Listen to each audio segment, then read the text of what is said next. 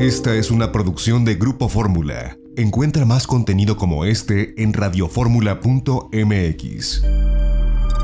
Muchas gracias a Lorena Bracho por estas eh, notas de la semana. Y bueno, pues yo le agradezco que nos visite en cabina en esta tarde al doctor Jorge Baruch Díaz Ramírez. Él es jefe de la unidad mixta clínica de atención preventiva del viajero. Doctor, gracias por estar con nosotros. ¿Cómo estás?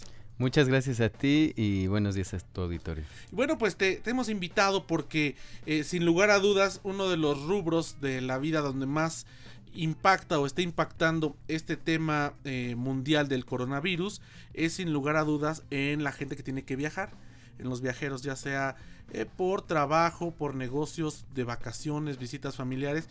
Y la verdad es que hay eh, pues mucha desinformación. Es, es, curioso, doctor, porque pareciera que eh, en esta época donde estamos comunicados todo el tiempo con el celular, con Twitter, Facebook, Instagram, los medios de comunicación al alcance, es cuando mejor información tendríamos que tener pero a veces pareciera que es lo contrario, ¿no? Que estamos más desinformados porque surgen una serie de, cosas en el Internet que a veces nos desorientan. Cuéntanos qué sí, qué no pasa primero con los viajeros y el coronavirus desde la visión de México, desde tu visión aquí en México. Bueno, ¿qué pasa con los viajeros? Eh, los que tienen riesgo de entrar en contacto con el virus, el nuevo coronavirus, son aquellos viajeros que, que se limitan a itinerarios hacia China y desde China. Entonces no tenemos ningún, ninguna notificación de viajeros que entren en un riesgo potencial fuera de China.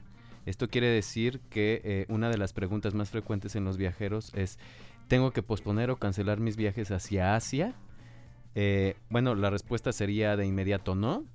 Eh, solamente si es que vas a viajar, si tu itinerario incluye eh, China, provincias de China, entonces sí tendrás que modificarlo para evitar eh, ingresar a China.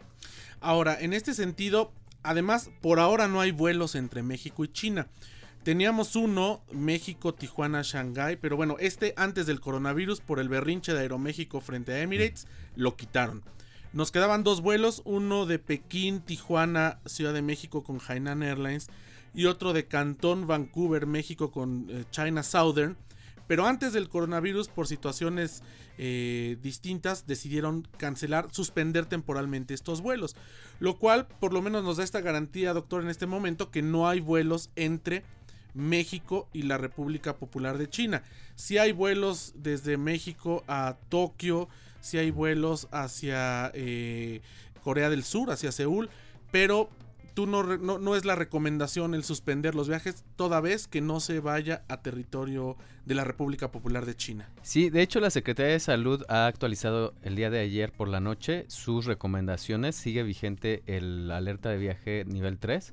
Esto significa que todos los viajes no esenciales hacia China se deben de cancelar o posponer hasta nuevo aviso.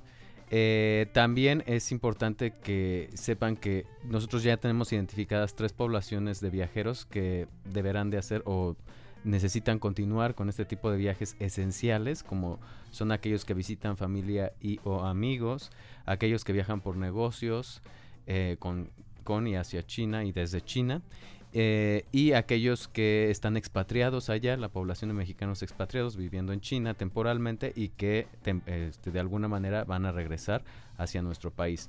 Entonces, eh, la recomendación, eh, hay que tener en contexto cómo es que está sucediendo este brote.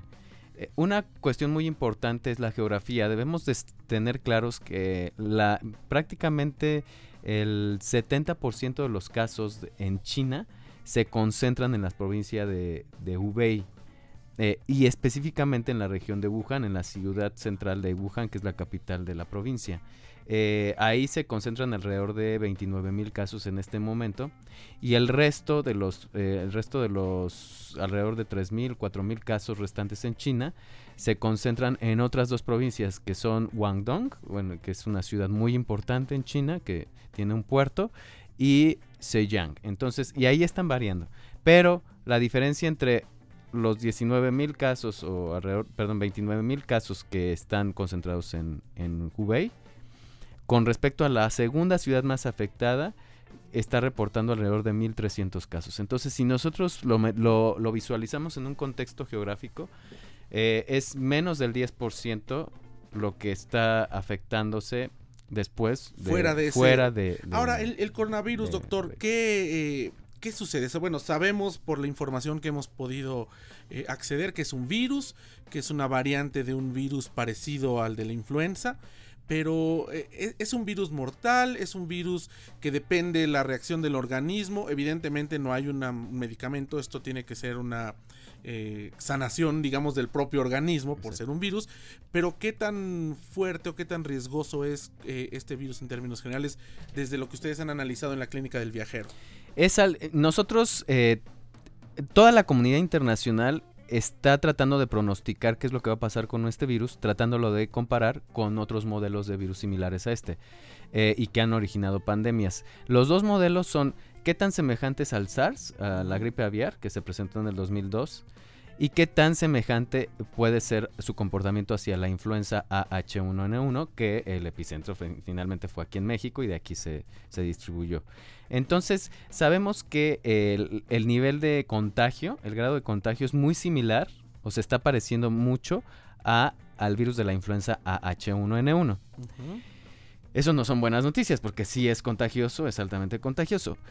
Pero afortunadamente eh, la letalidad o la mortalidad se está pareciendo eh, menos, o, se está pareciendo menos al SARS, a la gripe aviar. Entonces, en ese sentido, no es tan mortal. Los casos mortales son entre el 2 y el 3% de los que se enferman. ¿Y esto es porque el cuerpo no lo resistió, porque no se atendió a tiempo, porque es mortal en algunos casos y en otros no? La mayor parte de los casos que presenta, que, bueno, su desenlace es fatal, que solamente es el 2 al 3% de todos los que se confirman como casos.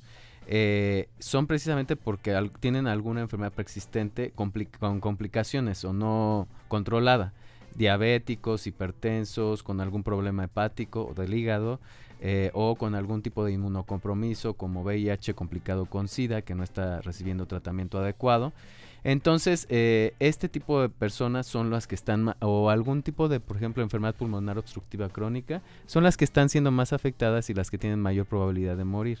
Que es gente vulnerable, eh, pues médicamente, eh, bajo cualquier circunstancia, y bueno, con un coronavirus, pues esto sí es, puede ser letal. Ahora, esto es importante, qué bueno que lo, que lo aclaras, doctor, porque de pronto la gente entra en duda, incluso cuando van a viajar a Europa o América del Sur o a los Estados Unidos, porque dicen, bueno, si vamos a Estados Unidos, de allá vienen muchos vuelos de China, en Europa, y, o, además algo peor, que yo lo vi ahora, acabo de llegar de Ámsterdam hace unos tres o cuatro días, que en algunos países de Europa se está estigmatizando a la población china solamente por verles los ojos rasgados y por ver que son, eh, a veces ni siquiera chinos, pueden venir de alguna otra región de Asia.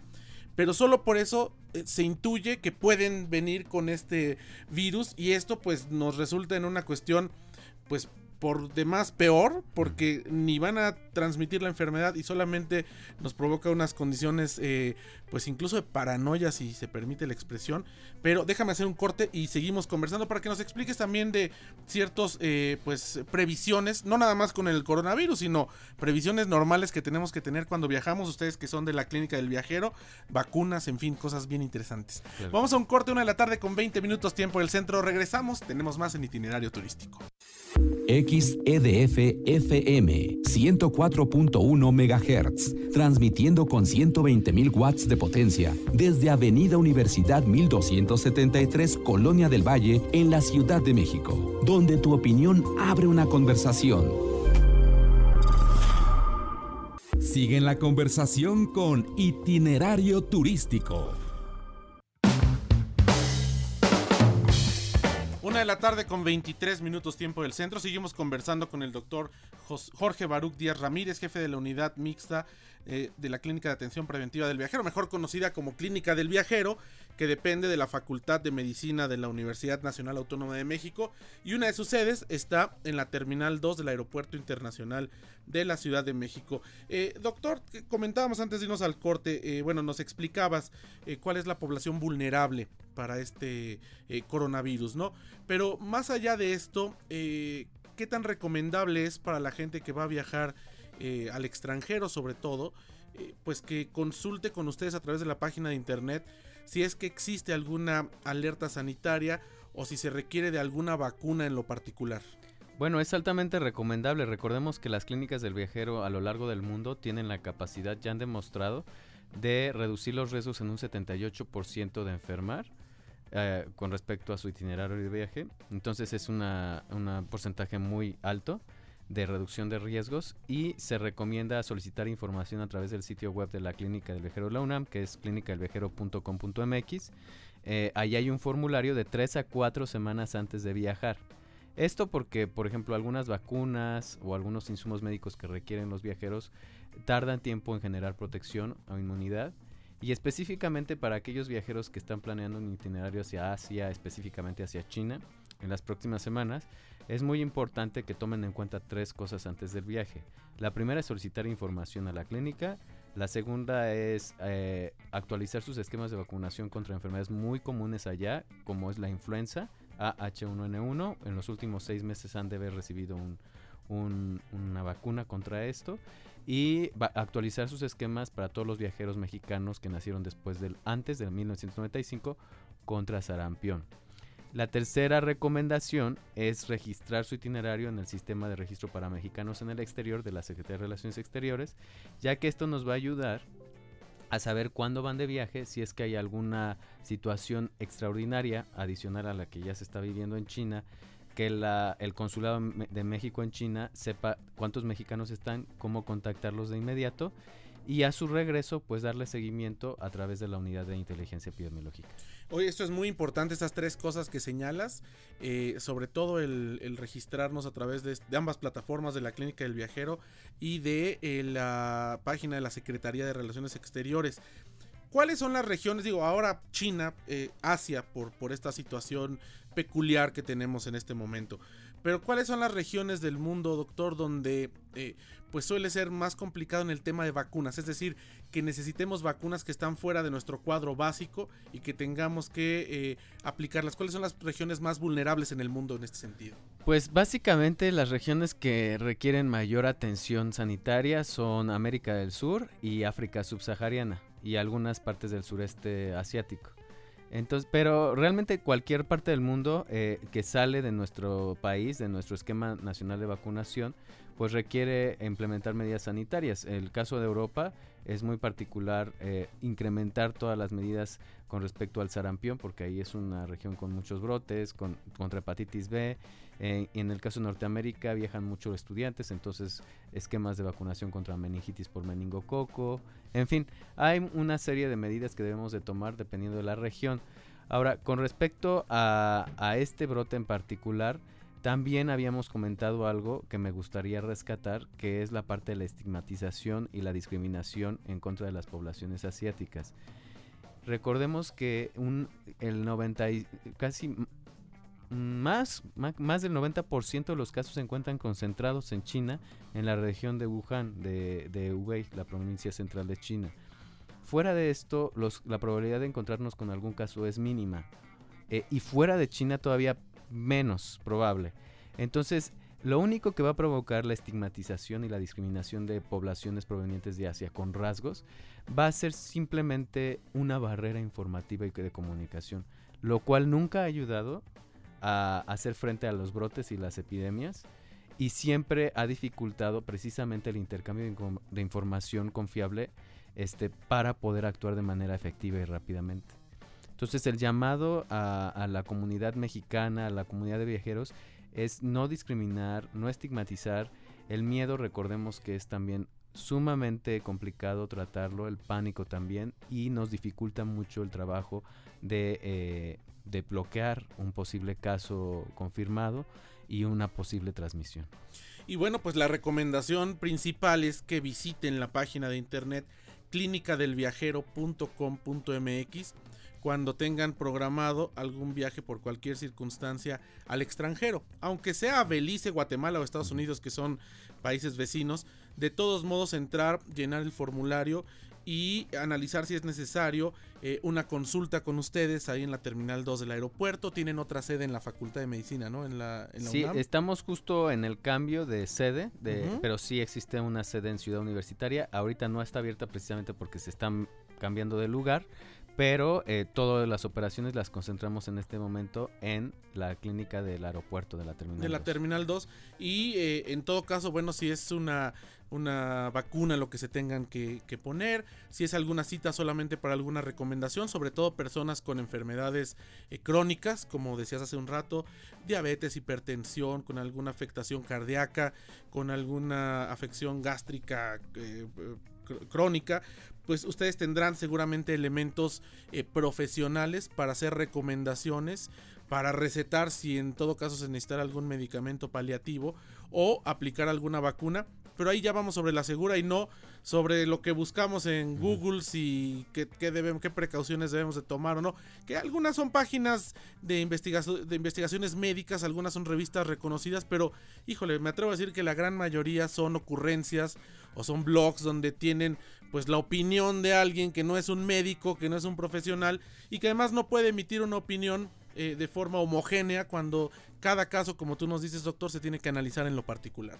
Así es, y también la, la convocatoria o, o la invitación es que los agentes de viaje, las operadoras turísticas, las operadores de cruceros, los agentes corporativos, médicos del trabajo, en fin, estas compañías grandes que atienden a muchos viajeros, que concentran muchos viajeros, eh, nos soliciten, nos escriban por correo si es que tienen dudas sobre el nuevo coronavirus, cómo se va a manejar el tema ¿Dónde les pueden escribir? al correo electrónico de contacto a contacto arroba clínica de viajero.unam.mx es el correo oficial de contacto para poder establecer eh, alguna capacitación si es que se requiere adicional en el caso de que estén atendiendo muchos viajeros que vayan hacia Asia, hacia China y requieran información o sobre todo aquellas compañías de cruceros, agentes que manejan muchos cruceros y que ahorita se están viendo seguramente ante la necesidad de de contar con información que les Claro. oriente sobre cómo informar a los viajeros